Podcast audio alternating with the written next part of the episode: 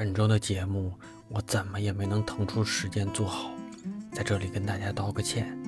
北京这段时间，整个城市基本都变成了居家的状态，整个城市安静了，但自己这段时间一切的作息和工作也因为全员的居家一下子变乱了，很多感触和想说的话都憋在脑子里，还没来得及腾出时间跟大家分享，所以啊。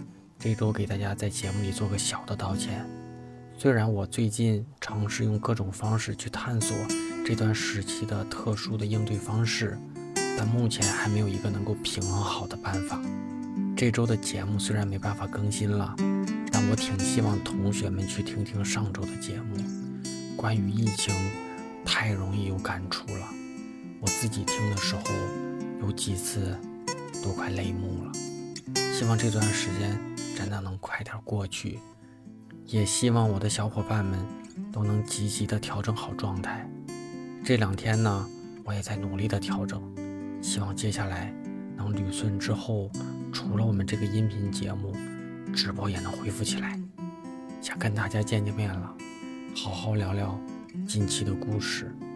我最近也在更新一些视频内容，也都是一些我比较深刻的思考。所以我推荐大家去看看，也能给我再捧捧场。在不同的平台，大家搜“大宝频道”，应该也都找得到我。疫情三年，对我来说，感触最大、压力最大的也就是现在。希望大家都能平平安安、顺顺利利的度过这段时期。